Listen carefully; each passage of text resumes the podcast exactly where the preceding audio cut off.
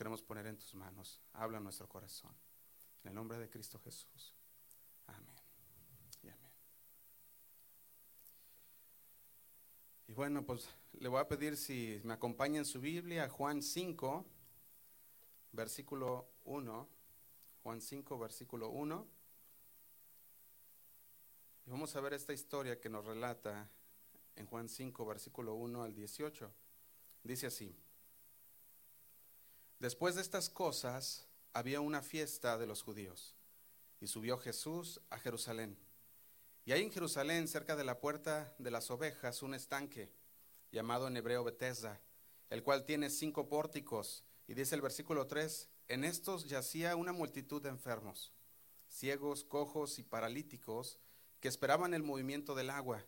Dice el 4, porque un ángel descendía de tiempo en tiempo al estanque y agitaba el agua y el que primero descendía al estanque después del movimiento del agua quedaba sano de cualquier enfermedad que tuviese. Y dice el 5, y había allí un hombre que hacía 38 años que estaba enfermo. Cuando Jesús lo vio acostado y supo que llevaba ya mucho tiempo, así le dijo, ¿quieres ser sano? Y dice el 7, Señor, le respondió el enfermo, no tengo quien me meta en el estanque cuando se agita el agua y entre tanto que yo voy, otro desciende antes que yo. Y dice el 8, Jesús le dijo, levántate, toma tu lecho y anda. Y al instante aquel hombre fue sanado y tomó su lecho y anduvo. Y era día de reposo aquel día. Y dice el versículo 10, entonces los judíos dijeron a aquel que había sido sanado, es día de reposo, no te es lícito llevar tu lecho. Y dice el 11, él le respondió, el que me sanó, él mismo me dijo, toma tu lecho y anda. Entonces le preguntaron, ¿quién es el que te dijo, toma tu lecho y anda? Y el que había sido sanado no sabía quién fuese, porque Jesús se había apartado de la gente que estaba en aquel lugar. Después le halló Jesús en el templo y le dijo, mira, has sido sanado, no peques más, para que no te venga alguna cosa peor. El hombre se fue y dio aviso a los judíos que Jesús era el que le había sanado. Y por esta causa los judíos perseguían a Jesús y procuraban matarle porque hacía estas cosas en el día de reposo. Y dice el 17, y Jesús le respondió, mi padre hasta ahora trabaja y yo trabajo. Por esto los judíos aún más procuraban matarle porque no solo quebrantaba el día de reposo, sino que también decía que Dios era su, su propio Padre, haciéndose igual a Dios. Y antes de profundizar en este estudio, hermanos, el jueves pasado decíamos que la percepción se forma cuando los hechos están incompletos. Decíamos que en, esta historia del paralítico ya vimos en los mensajes pasados que Jesús estaba operando en la verdad, estaba operando en la realidad, pero los judíos que eran fariseos y también líderes religiosos no veían la realidad. Ellos tenían otra percepción, habían formado su propia percepción de lo que estaba pasando en aquel lugar. Jesús estaba haciendo un milagro maravilloso con este paralítico y los judíos, fariseos y religiosos no podían ver más allá de que había sanado a este hombre en el día sábado, en el día de reposo. Una falsa percepción que se habían formado de Dios, de cómo sería el Mesías. Y cuando el Mesías llegó, no lo pudieron reconocer, porque el Mesías ahora ya no se encajaba a la percepción que ellos habían formado de Dios o del Mesías que vendría. Así que mientras el Mesías estaba ahí, a ellos ya no encajaba el Señor en su percepción. Ahora, para poder entender un poco más, recordemos qué es percepción. ¿Qué es percepción? El diccionario lo define así, la percepción se refiere a las ideas opiniones o respuestas iniciales basadas en información sensorial. Estamos hablando de información que percibes por los, por, ah, los ah, sentidos, ¿se llama? Por los sentidos, ya sea el olfato, la vista, los ojos, probar, ¿verdad? La lengua, todo eso son sentidos, ¿verdad? Y esa es la forma en que muchos pueden hacer su percepción. Y, decía, y damos un ejemplo, alguien entra, o alguien está caminando y tú lo ves cómo está vestido y tú ya empiezas a formar una percepción de aquella persona. A lo mejor la persona, ah, ¿verdad? La, viste y empezaste a formar esa, esa primera, esa percepción. Hay un dicho también que me interesó mucho porque va conforme a lo que, a lo que estamos diciendo y este dicho dice así, la primera impresión es la que cuenta. No sé cuántos han escuchado esto, que dice, la primera impresión es la que cuenta y tiene mucho, mucho significado y mucho sentido. Porque una persona, la primera vez que la ves, esa primera impresión es la que va a quedarse guardada en tu, en tu mente y en, en tu cabeza. ¿Verdad? Entonces, por ejemplo, podríamos ponerlo de esta manera. Te vas a quedar de ver con alguien que nunca has visto, que a lo mejor vas a contratar o a lo mejor ah, vas a conocer y nunca lo has visto y esta persona de repente su despertador no funcionó por alguna razón en esa mañana y ya, ya viene tarde y viene, ya viene, ya va corriendo, ¿verdad? Y de repente en esa prisa se le olvidó hasta ponerse desodorante. y tú dices, ¿verdad? Va la persona bien, bien asustada, dice, ya voy tarde, y luego se le olvidó hasta el desodorante, y llega y se pone frente a ti, tú lo ves y dices, bueno, 10 minutos tarde, y hueles un poco raro, ¿verdad? Y empieza a formarse una percepción. A lo mejor la persona no es así. Esa vez se quedó, el despertador no funcionó, y tuvo que salir corriendo y al salir corriendo se le olvidó el desodorante, ¿verdad? Y, ya formaste tú una percepción y si esta persona llega tarde y aparte huele mal. Y ahora tienes que buscar pruebas para deshacer esa percepción que ya te formaste. Y eso es lo interesante, ¿verdad? También muchas veces pensamos es que la persona es así, la persona es así. Y después de, después, de conocer a la persona te das cuenta que no era conforme a tú pensabas. Y empiezas a entender las razones. Esa es la percepción. La percepción, la percepción es una reacción instintiva que nosotros tenemos y de repente sacamos a la luz, o sea, no es buena ni es mala, es una reacción instintiva de una persona acerca de algo, de una cosa o de alguna persona también. Entonces es solo una percepción, la, forma en que tú percibes las cosas. Entonces, también nosotros podíamos ver que una percepción de una persona a la persona se puede formar una percepción eh, en sus ideas. Y pondría otro ejemplo. Si tú vas aquí afuera a la calle y ves a alguien caminando y tú le preguntas a esa persona, ah, oye, cuando te mueras, ¿crees que vas a ir al cielo? ¿Sabes qué te van a decir? La mayoría te va a decir que sí. Te va a decir sí. ¿Por qué? Te va a decir porque soy bueno. Te va a decir soy bueno, no he matado a nadie. Y nomás por el hecho de no haber matado a nadie o por el hecho de que ellos digan soy bueno, dicen, me voy a ir al cielo cuando me muera. Y la verdad de la palabra en Romanos 3:10 dice así. Dice, como está escrito, no hay justo ni aún, ¿cuántos? Uno. No hay justo ni aún uno. Y luego dice el versículo 11 de Romanos 3:11, dice, no hay quien entienda, no hay quien busque a Dios. Y dice el 12, todos se desviaron, no hay quien busque a Dios. Todos se desviaron, a una se hicieron inútiles, no hay quien haga lo bueno, no hay ni siquiera uno. Ellos dicen, soy bueno e iré al cielo. Pero la palabra dice que no hay ni uno bueno. ¿Cómo está eso entonces? Ellos dicen que son buenos y van a ir al cielo, pero esa es una falsa percepción. Ellos se han hecho la idea de que van a ir al cielo porque son buenos. Y eso no es lo que dice la palabra de Dios. De hecho, ahí mismo en Romanos 3, si tú vas al versículo 23, 3.23 dice así, por cuanto todos pecaron y están destituidos de la gloria de Dios. ¿Cuántos? Todos. Todos pecamos, todos estamos destituidos de la gloria de Dios. Pero el versículo anterior, el 22, dice así, Dios nos hace justos a sus ojos cuando ponemos nuestra fe en Jesucristo. Eso es lo que dice la versión nueva traducción viviente, lo puedes ah, buscar también en tu Biblia. Dice, Dios nos hace justos a sus ojos cuando ponemos nuestra fe en Jesucristo. Y eso es verdad para todo el que cree. Dice, sea quien fuere. Así que sí, todos pecaron y por cuanto toda la humanidad pecó, todos estaban destituidos de la gloria de Dios, pero dice también en el versículo 22, el Señor nos hace justos ante sus ojos. Cuando ponemos nuestra fe en Él. ¿Cuándo venimos al Señor? Y dice, y eso es verdad para quien sea y quien acepte el mensaje del Evangelio. Es verdad. Por eso todos quieren ir al cielo, pero en la tierra no todos quieren saber de Dios. No todos quieren conocer de la palabra de Dios, pero sí todos quieren ir al cielo. La percepción puede formarse en nuestra, nuestra mente y si lo hacemos es muy peligroso, especialmente cuando la formamos acerca de Dios. En lugar de formarla en la palabra, formamos una falsa percepción pensando en nuestro pensamiento cómo es Dios. Y decimos, es que Dios es bueno.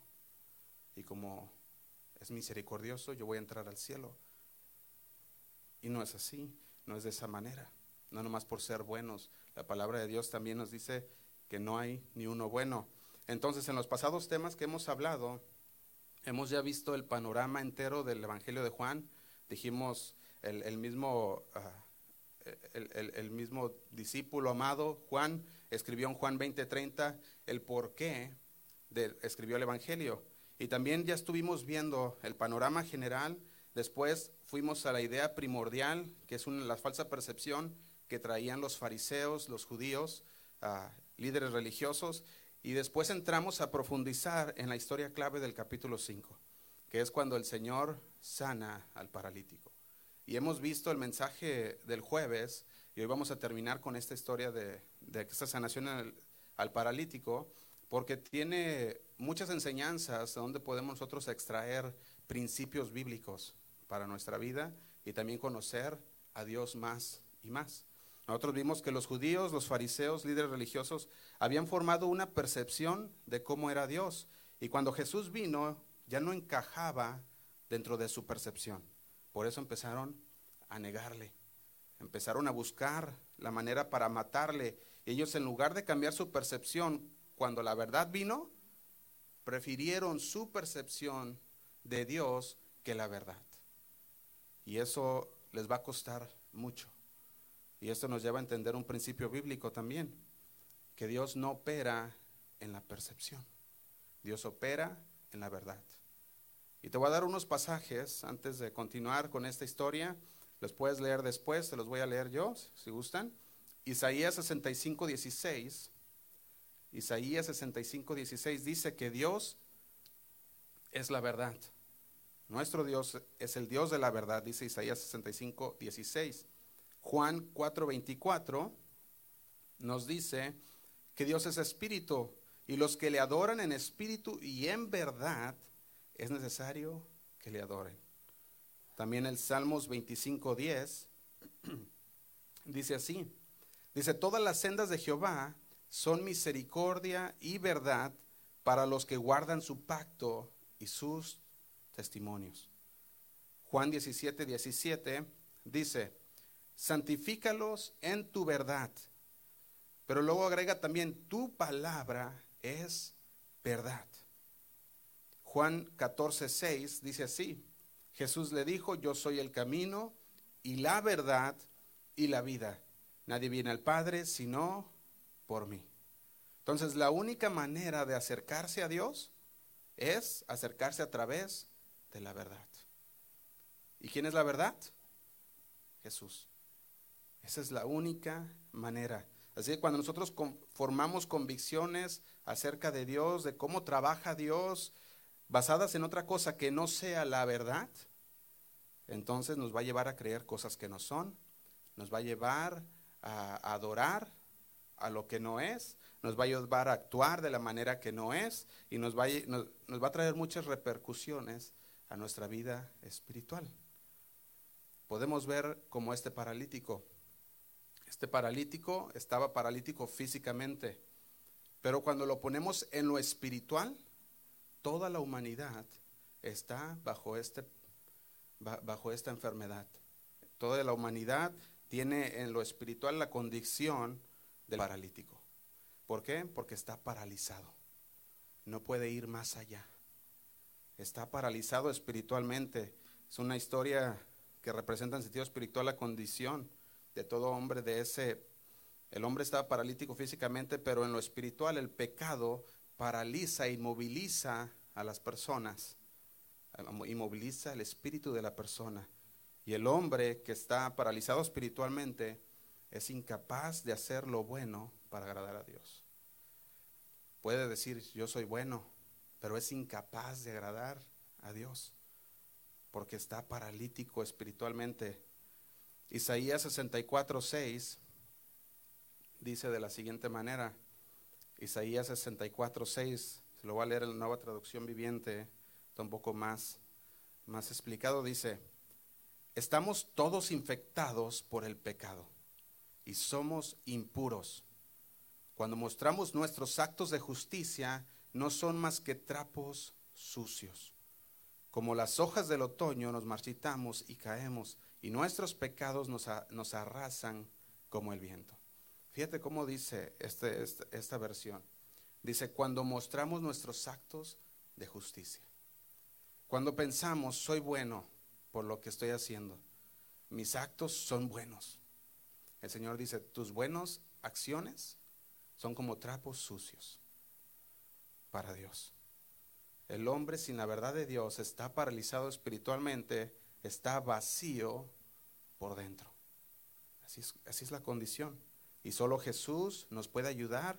Y así como ayudó a este paralítico, igualmente el Señor nos puede ayudar a nosotros a salir de esa enfermedad espiritual como lo es un parálisis estar paralítico, estar atrapados sin podernos mover. Fíjate, el Señor nos quiere ayudar. La cosa es, ¿estás tú dispuesto a recibir la ayuda de Dios? Vamos a comenzar en Juan 5.1.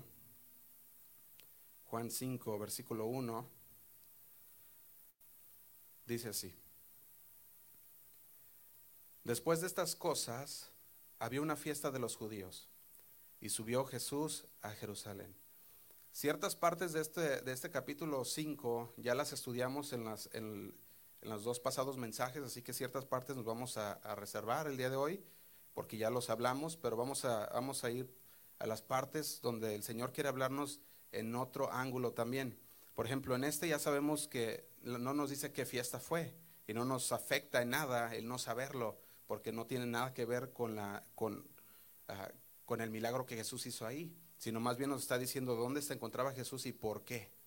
Dice el versículo 2, y hay en Jerusalén, cerca de la puerta de las, de las ovejas, un estanque, llamado en hebreo Betesda. Ya dijimos que esta palabra Betesda significa casa de misericordia, casa de derramamiento o casa de gracia. Y este lugar dice que tiene cinco pórticos, dice el versículo 3. En esto se hacía una multitud de enfermos Quiero que pongamos atención a esta palabra, una multitud de enfermos. Y luego agrega ciegos, cojos, paralíticos, que esperaban el movimiento del agua. Y quiero que nos imaginemos por un momento esta escena.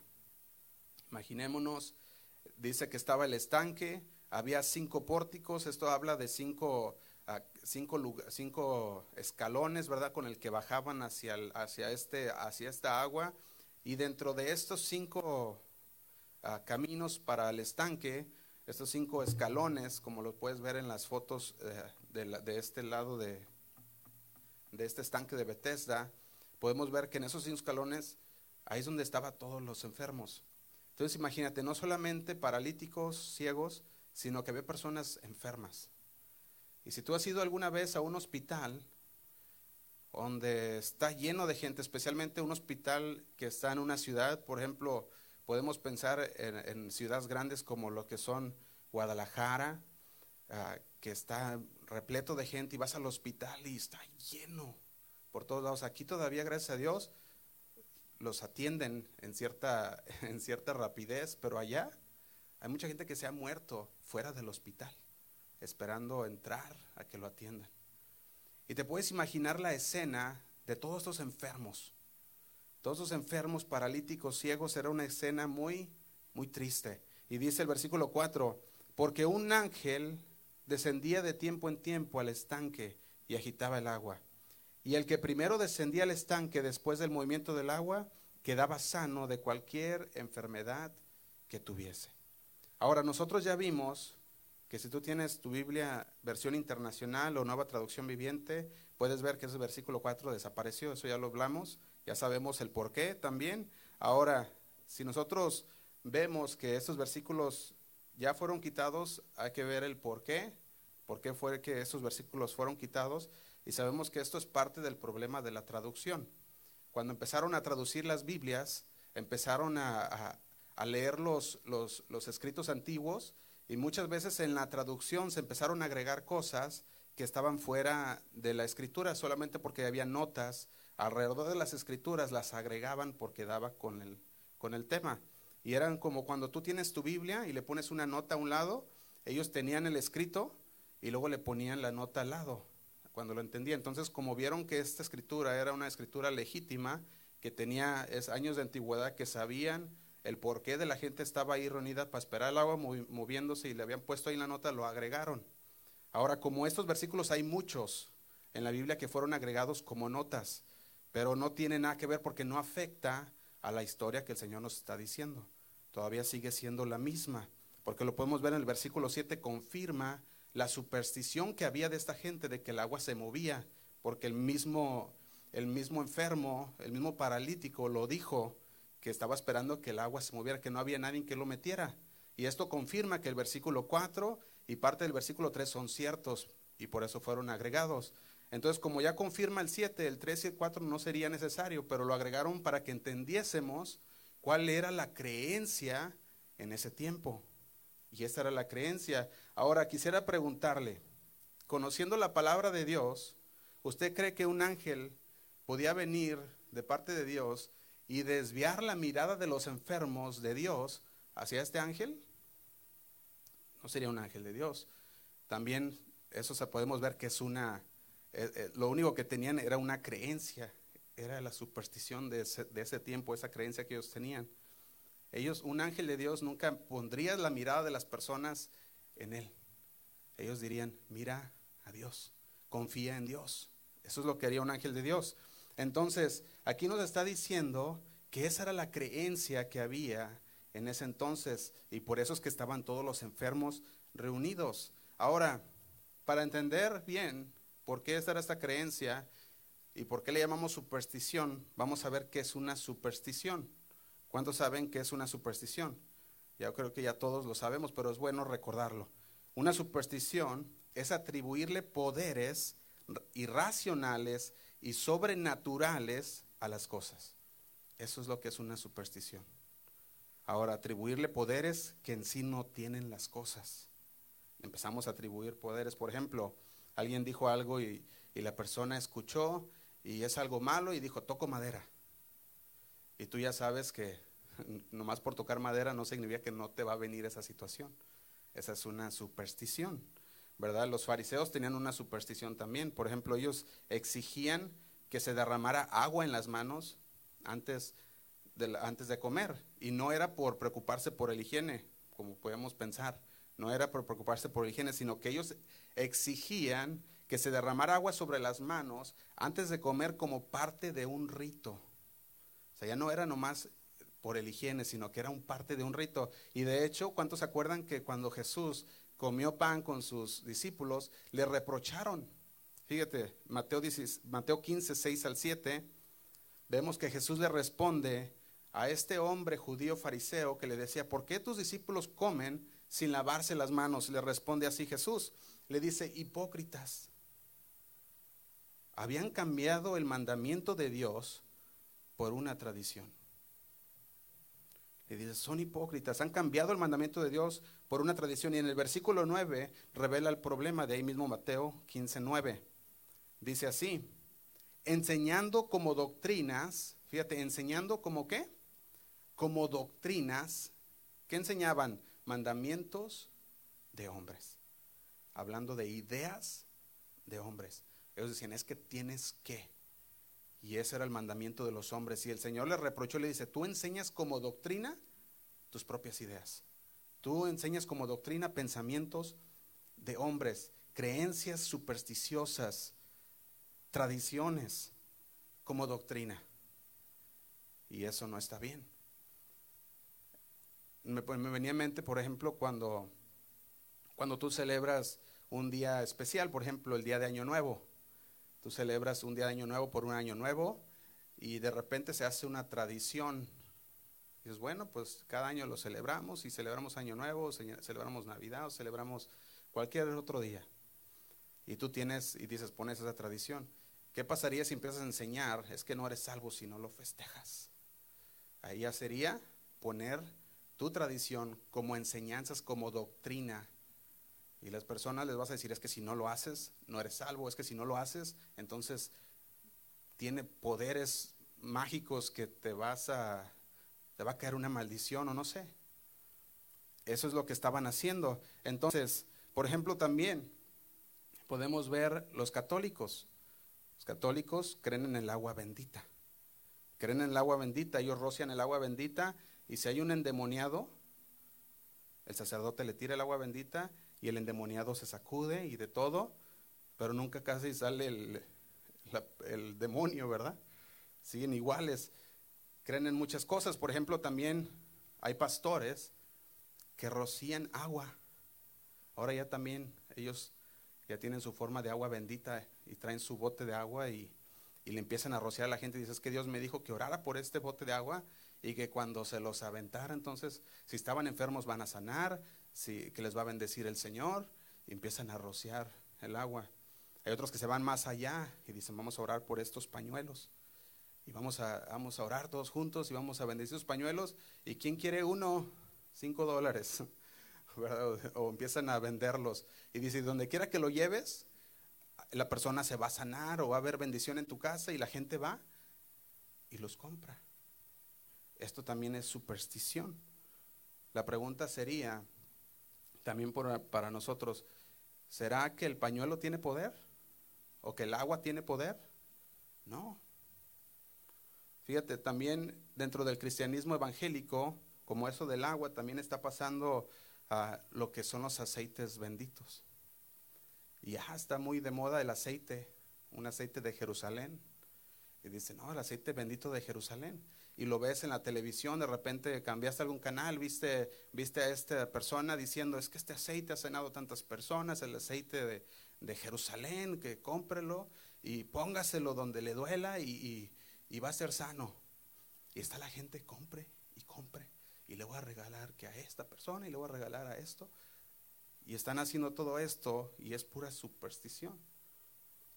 Ahora, en la Biblia hay una historia que nos relata de un hombre que fue y se zambutió en el agua y muchas veces utilizan este ejemplo para decir, es que puede haber sanidad dentro de cosas así como el agua. En Segunda de Reyes 5.10 podemos ver la historia de aquel general sirio llamado Namam. Este general sirio era un general bien, se puede decir, muy, muy inteligente, muy fuerte, muy valiente. Tanto así que el rey de Siria le dijo, yo sé que estás enfermo, tenía lepra este hombre, era tan valiente, era, era, era un hombre de los más buenos, el general, yo creo que el, el, el que seguía después del rey, pero tenía lepra. Y el rey de, de Siria le dice, ¿sabes qué? Allá en Israel Ahí, ahí, está el Dios de Israel. Él te va a sanar.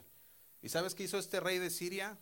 Reunió dinero, reunió todo lo que podía que, fuera de valor y le dijo, a, como apreciaba mucho a este general, le dijo, llévate esto y ve corriendo hasta Israel.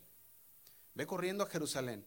Y vas a encontrar ahí al rey y le dices, vengo a entregarte esto, sáname.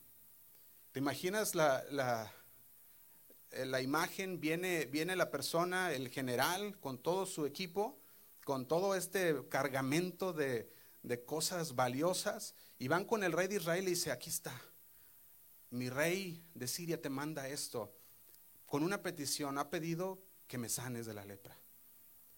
¿Y sabes qué hizo el rey de Israel? Se asustó. ¿Qué? ¿Cree que soy Dios? ¿Cree que con, con dinero y todo eso yo puedo curar a alguien? Y eso lo puedes leer en 2 de Reyes 5.10. Puedes ver que, este, este rey le dijo, ¿qué piensa que soy Dios para poder sanarte? Y dice la historia que este rey de Israel se rasgó sus vestidos. Porque decía, el rey de Siria está buscando ocasión para atacarnos. Y si yo no lo sano, nos va a atacar. Y cuando Eliseo, profeta de Dios, escucha que el rey de Israel se había roto aquellos, aquellos vestidos, le dice, ¿qué tienes, rey? Le dice, ¿no tenemos a Dios en nosotros? Mándamelo, mándamelo. Y va el general, lo podemos leer en la historia, que el general Naamán va con Eliseo y le dice, tú me puedes sanar. El Dios de Israel puede sanarte. Ve y zambútete siete veces en el río Jordán y serás sano. ¿Y sabes qué pasó con este general? Dice que se entristeció, se enojó, porque dijo, ¿cómo es posible que he viajado hasta aquí, que traigo todo este dinero? ¿No me podría yo haber zambutido en cualquier otro río y sería sano? Se enojó y iba corriendo, iba de vuelta otra vez, iba enojado y decía, no me voy a zambutir. Puedo hacerlo mejor en otros ríos de Damasco, mejores ríos, claros, buenos, mejores ríos que Israel tenemos allá. Y uno de sus siervos, yo quiero decir, guiado por el Espíritu Santo, le dijo, Señor, si Él te hubiera pedido otra cosa más grande, lo hubieras hecho. ¿Por qué no, si te pide esa cosa tan sencilla de irte y zambutir en el río, lo haces? ¿Por qué no lo haces? Y ahí va aquel general. Se zambutió en el agua, dice la palabra en el, en el versículo, estamos segunda de Reyes 5, versículo 14, dice, él entonces descendió y se zambulló siete veces en el Jordán, conforme a la palabra del varón de Dios, y su carne se volvió como la carne de un niño y quedó limpio, quedó limpio.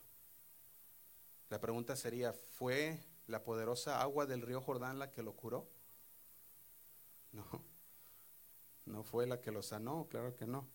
Fue Dios quien lo sanó. Y él solo fue obediente a lo que Dios le había dicho que hiciera. Entonces, ¿te puedes imaginar a Naam haciendo un altar en el río diciendo, este es el río que me sanó? No. Sin en cambio, muchos que lo hacen. Dicen, este, esto fue lo que me sanó. hacen su altar en aquel río. El versículo 15 vemos el resultado, ahí mismo en, en 2 de Reyes 5:15, vemos el resultado de este hombre, dice así, y volvió aquel general al varón de Dios, o sea, hablando de Eliseo, y dice, él y toda su compañía, y se puso delante de él y le dijo, he aquí, ahora conozco que no hay Dios en toda la tierra sino en Israel. Había conocido el poder de Dios había creído en lo que el Señor le había dicho que hiciera y lo hizo. No fue el agua, fue la obediencia. Como Josué y los muros de Jericó también. Podemos poner otro ejemplo. No fue el grito, no fue darle siete vueltas, vueltas a la muralla que hizo que se cayera. Fue la obediencia a lo que el Señor había dicho que hicieran. Yo veía un pequeño testimonio. Cuando yo estaba chico, una criatura, yo creo, no sé cuántos años tendría, unos tres, cuatro, pienso más o menos, ah, estaban cocinando mis hermanos en la casa y estaban cocinando papas a la francesa. Sabemos que las papas a la francesa viene con, con un aceite muy, pues hirviendo para cocinar. Y ese aceite, mientras estaban cocinando, uno como niño pues es curioso. Yo fui agarré la, aquella cazuela donde se encontraba el aceite y ¿sabes qué pasó? Todo el aceite cayó, hirviendo. Me cayó a mí. Y yo me acuerdo muy bien esa cena cuando mi mamá me agarró, me sentó en la mesa y empezó a orar. Y estaba, estaba pues, se podía ver la desesperación. Y yo estaba, yo me acuerdo que estaba bien sentado en la mesa y mi mamá fue, corrió y dije, ¿qué le pongo? ¿Qué le pongo? y agarró un bote de mostaza que había ahí y me empezó a untar mostaza, por todo parecía un pollito, ¿verdad? Y empezó a untarme toda la mostaza.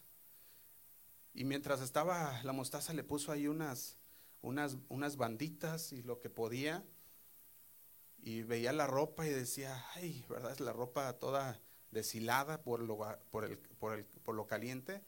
Y eso, hermanos, era para que yo ahorita estuviera con quemaduras de tercer, ¿sabe cuántos grados ya? Porque era, era una quemaduras graves. Era para que yo hubiera quedado marcado de por vida. Sin embargo, cuando mi mamá empezó a quitar la mostaza, ella esperando ver que la piel fuera, que a ver si no se venía con ti la piel, y no había pasado nada. Un milagro de Dios asombroso. Pero ahora déjeme contarle lo que pasó después. Después pasó lo mismo con mi hermano Esdras que está atrás. Pasó lo mismo, él, pero él, él, no, él no pasó con el aceite que se le cayó, él nomás le brincó porque estaban cocinando, creo, un huevo o algo así. Le saltó el aceite y mamá lo agarró y vio que estaba ahí la marcota, ¿verdad?, del aceite y fue rápido. ¿Y sabes qué hizo? Corrió y agarró la mostaza y se la empezó a untar, ¿verdad? Y le empezó a untar esa mostaza. Y mi hermano gritando y llorando, ¿verdad? Y, ay, le dolía. Y ya cuando le empezó a quitar una empollonona grandota. Y dice, y mamá lo ha contado, los que han escuchado, dice mamá, y me acordé, no es la mostaza, era Dios, la que había, el que había hecho el milagro. Pero sabes que muchas veces el Señor hace milagros de una forma y nosotros queremos que se repita de la misma manera. Y por eso mismo el Señor no hacía los milagros de la misma manera y una y otra vez. Cambiaba la manera de hacerlos para que nosotros no fuéramos y agarráramos aquella, aquella manera que lo hizo y lo pusiéramos como regla en nuestras vidas. Es decir, es que es de esta manera como se debe de hacer. Hay muchas supersticiones, supuestamente basadas en hechos bíblicos, pero nada de lo que Dios hace vemos que se repite de la misma manera. El Señor sigue haciéndolo de una y de otra y de otra y de otra manera. Ahora, todo esto podemos ver dentro de esa percepción que empezamos a formar. También pasó una pasó algo. Un día hace hace unos años un hermano me pidió y me dijo, "¿Sabes qué ocupo que venga a mi casa, que ore por por mi casa porque hay cosas que pasan y pues están está raro las cosas que están pasando. Y fuimos, fuimos, estuvimos hablando de la palabra, convivimos, oramos al Señor por el hogar. Pero hubo una pregunta que se me hizo interesante, me dijo, ¿no va a ungir la casa? Digo, ¿cómo ungir la casa? Sí, con el aceite, voy a decir, y esa es la forma que me dijo, ungir con el aceite, le digo, ¿qué tiene más poder, Dios o el aceite? pues Dios, pues vamos a orar, vamos a invitar al Señor a este lugar y vamos a echar fuera todo lo que pueda haber en este lugar que no debería estar aquí. Ah, ok, y empezamos a orar. Pero se fija cómo muchas veces empezamos a formar nuestra percepción. Empezamos a formar ideas de lo que la palabra dice y queremos, queremos empezarlas a llevar a cabo de esa manera. Fíjate, Juan 5.5, que es donde, donde estamos, dice así. Había ahí un nombre que hacía 38 años que estaba enfermo. 38 años que estaba enfermo. Y dice el 6, cuando Jesús lo vio acostado, estamos en Juan 5.5, 5.6 ahora, dice, cuando Jesús lo vio acostado y supo que llevaba mucho tiempo así, le dijo, ¿quieres ser sano? Piensa en esto, 38 años.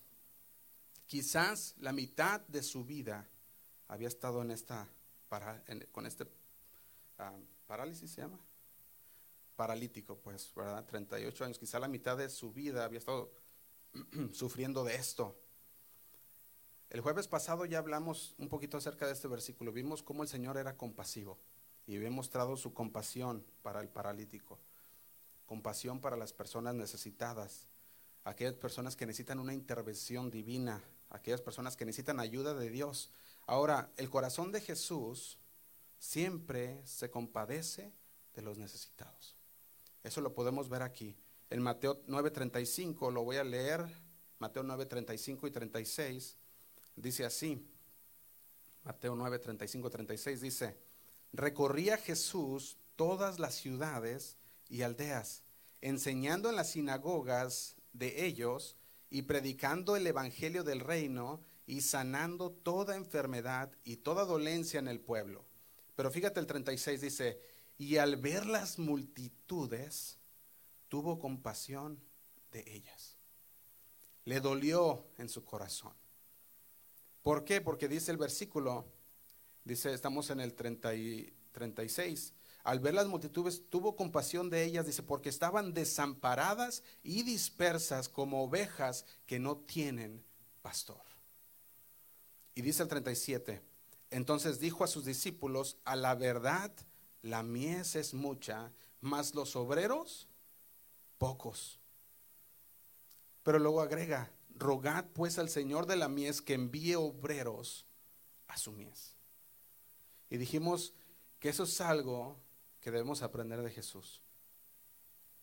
Debemos aprender a tener compasión de las personas necesitadas, como Jesús la tenía.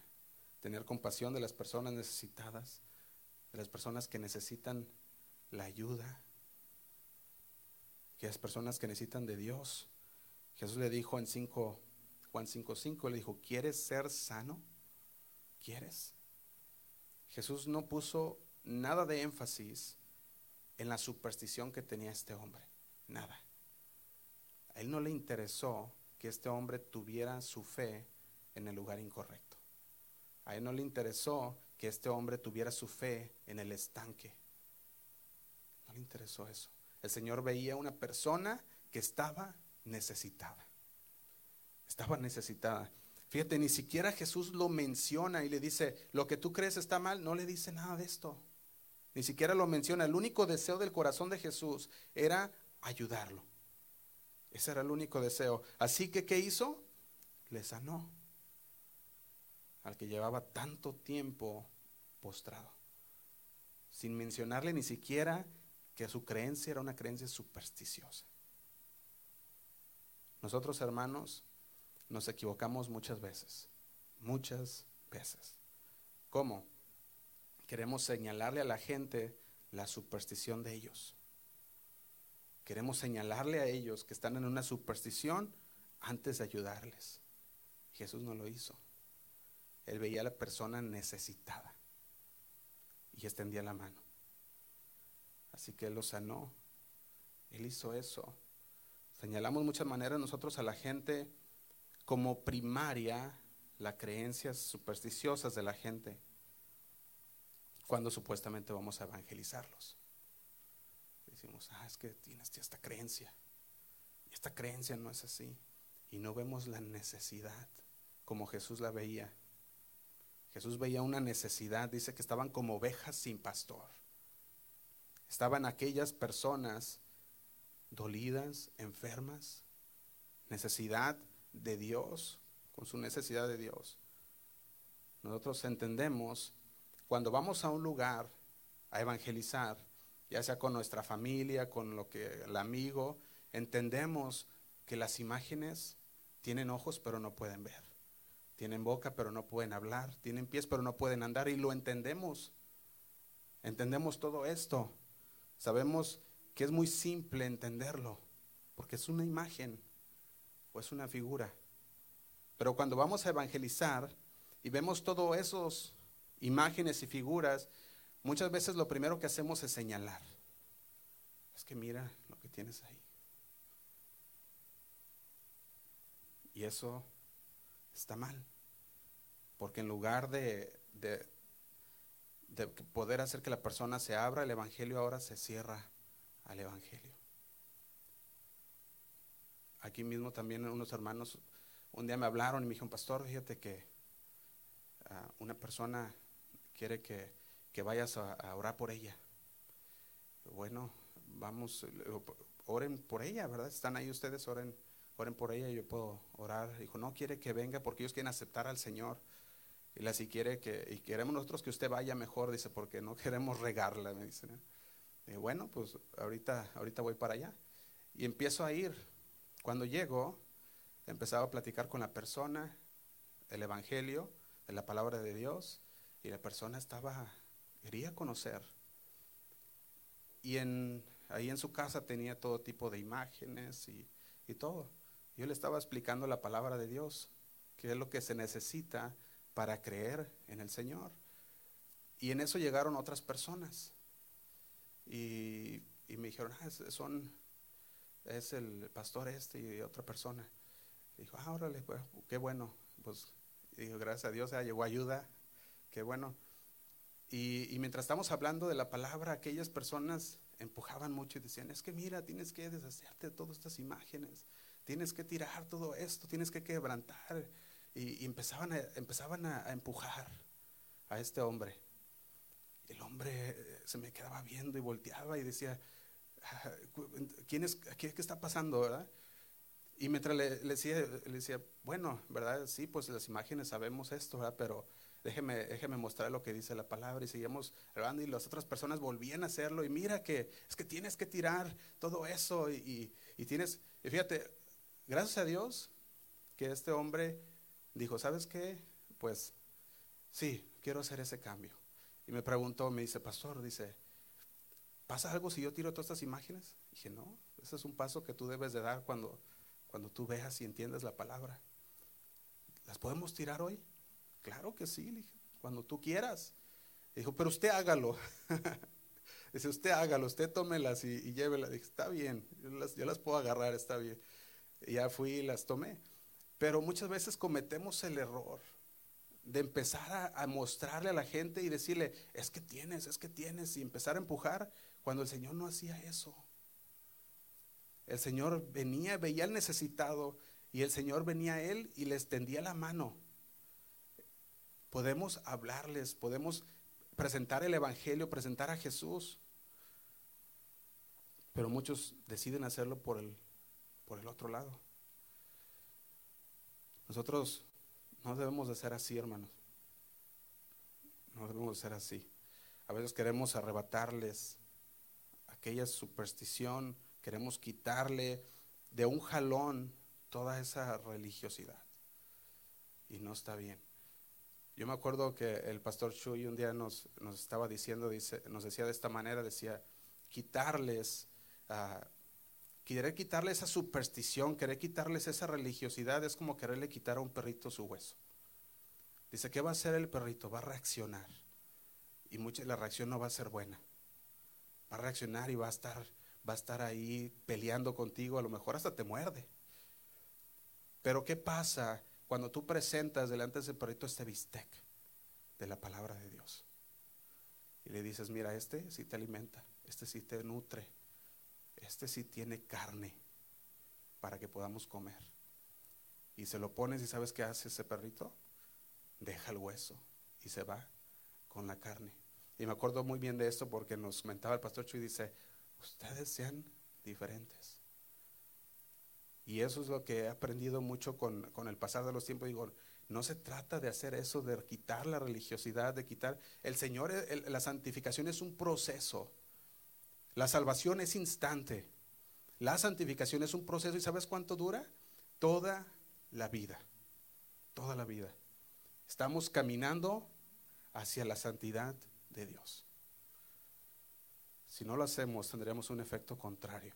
La gente va a rechazar el Evangelio. Y por eso hay muchos que siguen con corazón endurecido. Porque una persona fue así. Nosotros podemos ver la mujer adúltera también. Podemos ver cómo el Señor utilizaba siempre maneras diferentes de poder ayudar a la gente. Nosotros podemos ver cómo el Señor le ayudó a esta persona paralítica sin, sin pedirle, sin decirle nada, reprocharle nada acerca de su superstición. La mujer adúltera, ¿qué había pasado? Habían llegado los judíos, fariseos, ¿verdad? Los, los, los, uh, los líderes religiosos y la trajeron y dijeron, adulterado, la, la, la, la, vimos en el acto y la traemos aquí porque dice la ley que debe de ser apedreada. Y le preguntaban a Jesús, ¿qué dices? Y sabes que Jesús, Jesús no decía nada. Y le volvieron a insistir, ¿qué dices? Y Jesús dijo, bueno, el que esté libre de pecado, que tire la primera piedra. ¿Y sabes qué hicieron? Todo dice que fueron, estas personas empezaron a, dice el versículo, estamos en Juan 8, en, este, en esta... En esta historia, dice ellos que fueron acusados por su conciencia. Ellos empezaban, la conciencia empezaba a decirles, tú eres esto, tú eres el otro, has pecado, tienes pecado y vas a arrojarle la piedra. ¿Y sabes qué hicieron? Dice que todos dejaron sus piedras y se fueron. La mujer sorprendida, viendo que todos se iban, el Señor le dice, ¿quién? ¿Quién te juzga? Ella dice, nadie. Dice, ni yo tampoco. ¿Y qué le dijo? Vete y no peques más. Fíjate cómo, de qué manera el Señor se acercó a esta mujer. El Señor vio la ayuda, vio, vio la necesidad y el Señor le salvó la vida a esta persona. Así como al paralítico también le dio sanidad. Pero en cambio, sin embargo, vemos otras, otras veces, como por ejemplo la mujer samaritana, el Señor le dijo, ve y trae a tu marido. Y la mujer dijo, pues no tengo marido. Y le dice, es cierto, porque cinco has tenido. El Señor, le, el Señor le empezó a mostrar su pecado para que ella pudiera entender. Pero te puedes ver cuando hay la necesidad, el Señor tenía esa compasión y cuando la persona creía que era justa, creía que no tenía pecado, el Señor le mostraba y le decía, sí tienes, sí tienes, y es esto, y necesitas arrepentirte, necesitas nacer de nuevo. Nicodemo igual, tienes que nacer de nuevo. En contraste, podemos ver esas historias, pero nosotros debemos enseñar que en Cristo hay perdón, que en Cristo hay sanidad. Y la reacción natural, dijimos, de una persona que le quieres quitar toda esa religiosidad, toda esa ah, superstición, no va a ser buena. Por eso tenemos que presentar a Cristo tal y como Él es. No conforme a nuestro pensamiento, no conforme nosotros hemos maquinado en nuestra cabeza que es Dios, sino conforme a lo que dice la palabra y conforme a la verdad. Presentarles a Cristo. Debemos de cambiar la estrategia en nuestra manera de evangelizar. Cambiarla. Hay muchas personas que necesitan ayuda. Por eso el Señor le decía a este hombre, quiere ser sano. Porque hay muchas personas que aunque necesitan ayuda, no quieren ayuda. Hay muchos que no quieren. El hombre había estado paralítico por 38 años. Había perdido quizás la esperanza de sanidad, a lo mejor en algún momento, pero él seguía ahí decía, no, no, un día eso me voy a meter al estanque y voy a ser sano. Y decíamos el jueves pasado, se requiere fe para estar sentado ahí 38 años para meterse al estanque. Tenía su fe, aunque estaba en el lugar equivocado. Pero el Señor, ahí donde Él estaba, el Señor lo iba a alcanzar. Ahora, yo quería ver algo aquí también. El Señor le preguntaba al paralítico si deseaba ser sano. Y esa es la misma pregunta que el Señor nos sigue haciendo el día de hoy. Nos sigue diciendo, ¿quieres ser sano? ¿Quieres ser salvo? ¿Quieres ver tu alma sanada? ¿Quieres ver tu alma salva? ¿Quieres tener una nueva vida? ¿Quieres tener un ser interior regenerado de una vez por todas? Nos dice, ¿quieres? Porque el problema, dijimos, es que muchos no quieren. Ezequiel 18, 21 Estamos terminando, hermanos. Ezequiel 18, 21 dice así. Dice, mas el impío se aparte de todos sus pecados. Si el impío, dice, mas el impío, si se apartare de todos sus pecados que hizo y guardare todos mis estatutos e hiciere según el derecho y justicia, de cierto vivirá, no morirá. Habla de una conversión. Está hablando de que te apartes de tus pecados de que nazcas de nuevo. Está hablando del perdón. El Señor nos va a dar perdón si te arrepientes, si te apartas de tus pecados. Fíjate lo que dice en el versículo 23. Vamos Ezequiel 18, 23.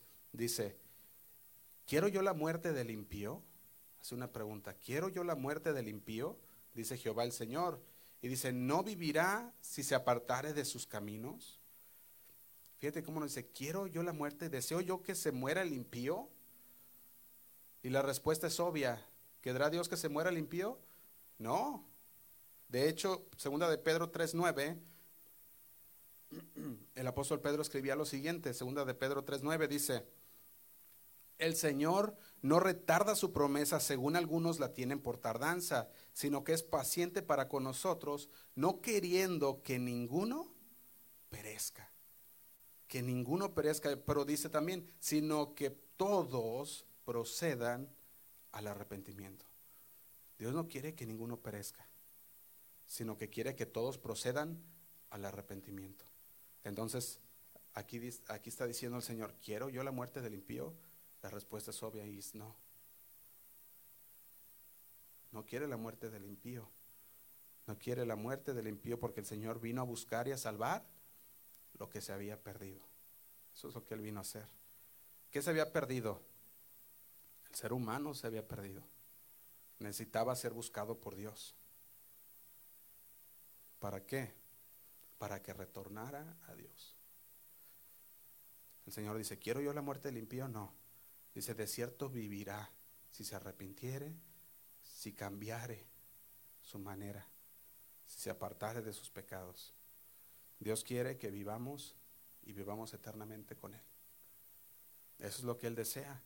En Lucas 13:34 eh, hay un lamento de parte de Jesús y dice así, Lucas 13:34 dice, Jerusalén, Jerusalén, que matas a los profetas y apedreas a los que te son enviados. ¿Cuántas veces quise juntar a tus hijos como la gallina a sus polluelos debajo de, de sus alas? Y no quisiste. Fíjate cómo dice, no quisiste. O sea que Dios quiere salvar, pero no todos quieren ser salvos. Jesús estaba mirando en el paralítico más, que, más allá que la sanidad física, estaba viendo la sanidad de su alma. ¿Quieres ser sano? Esa palabra, sano en el griego, implica salvación también. Y también implica sanidad física. Pero muchos no quieren. Entonces la primera condición para recibir tu salvación o tu sanidad es desearlo con todo tu corazón. Pero fíjense también, de una manera,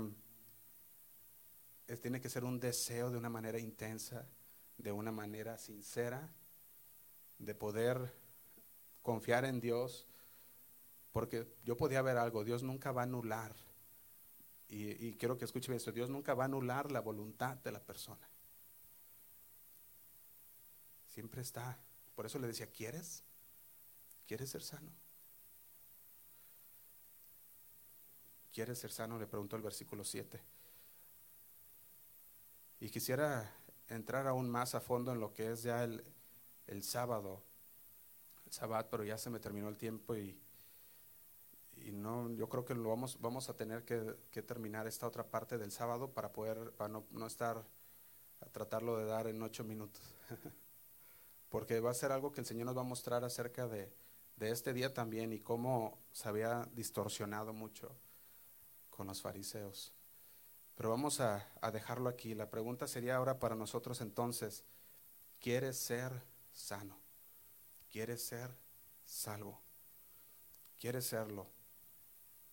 El Señor sanó al paralítico y el Señor lo hizo en el instante, en aquel momento.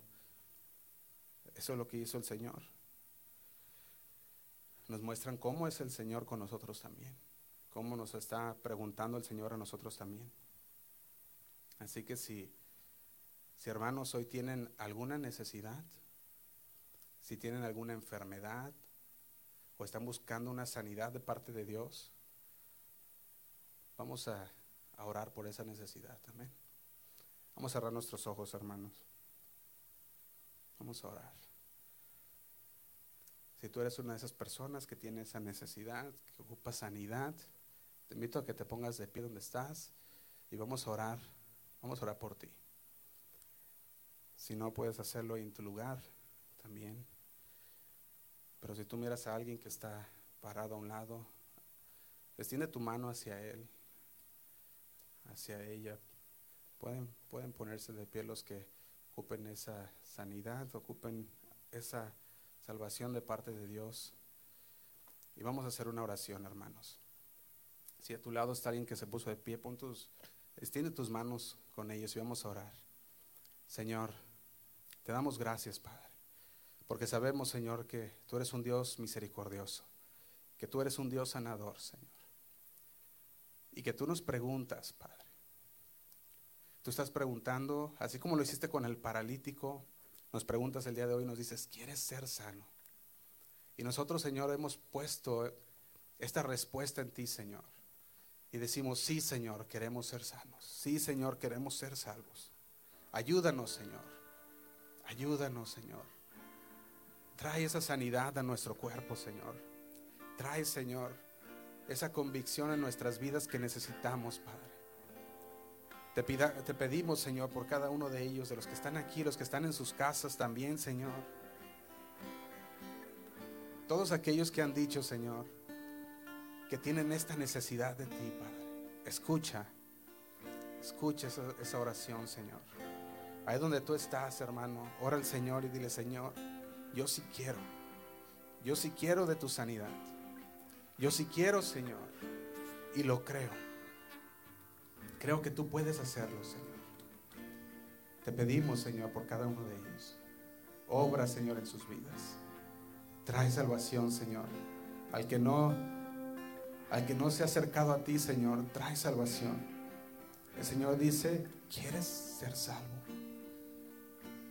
si tú dices, sí, dile, Señor, quiero que tú seas el rey de mi vida. Que tú seas, Señor, y Dios en mi vida. Quiero bajarme del trono de mi vida, Señor, y quiero que tú reines en mí. De ahí en adelante, Señor, quiero ser una persona diferente una persona que te ama, que te sirve con todo su corazón. Señor, pongo las necesidades de mis hermanos delante de ti. Las ponemos, Señor. Y sabemos que tú eres grande y tú eres misericordioso para sanar y para obrar en cada uno de ellos, Padre. Te damos gracias, Señor. Gracias, Señor. Ahí donde estás, dale gracias a Dios con tus propias palabras. Dile, Señor, gracias por lo que tú estás haciendo.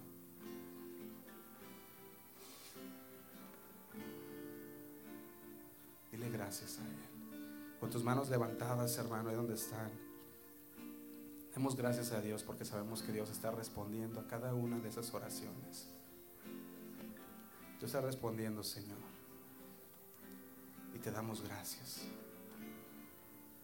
por todo lo que tú has hecho en nuestras vidas. Gracias por hablar en nuestra vida el día de hoy, Señor. Gracias por habernos dado ese tiempo, Señor, de estar en tu presencia una vez más. De estar cada día, Señor, de poder estar cada día delante de ti, traer nuestras peticiones a ti, Señor. Porque ahora tenemos libre entrada, Señor, libre acceso al Padre. Y queremos, Señor, Queremos venir delante de ti. No solamente hoy, Señor, cada día, cada instante, Señor. Ayúdanos, Padre. Te lo pedimos en el nombre de Cristo Jesús. Gracias, Señor. Démosle un fuerte aplauso al Señor. Amén. Gracias, Señor. Ahí donde están, hermanos, vamos a entonar este canto al Señor. Amén. Gracias.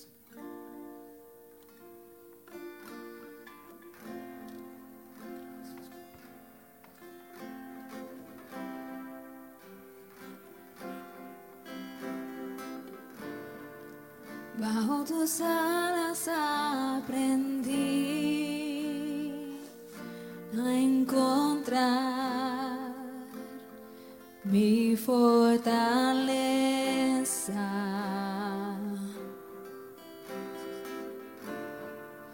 bajo tus alas aprendí a esperar en tus.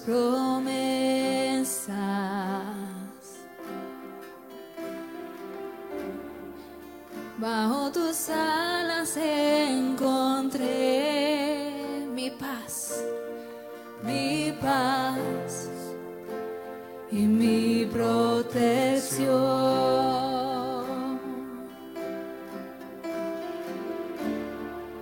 Bajo tus alas aprendí a escuchar tu corazón. Escuchar tu corazón.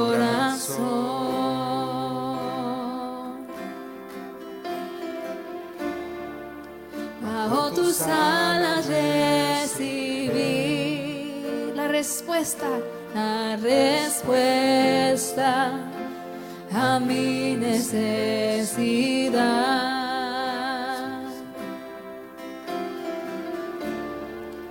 Bajo tus alas recibí la fuerza, la fuerza en mi debilidad. Y pase lo que pase. Barcelona.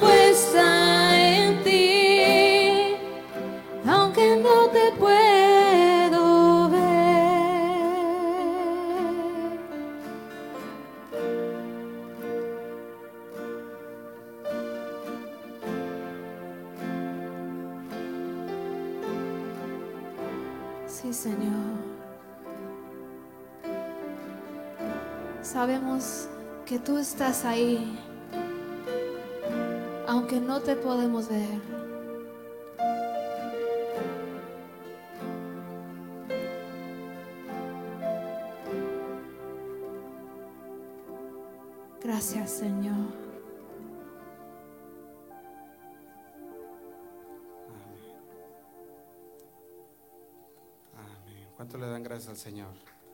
Amén.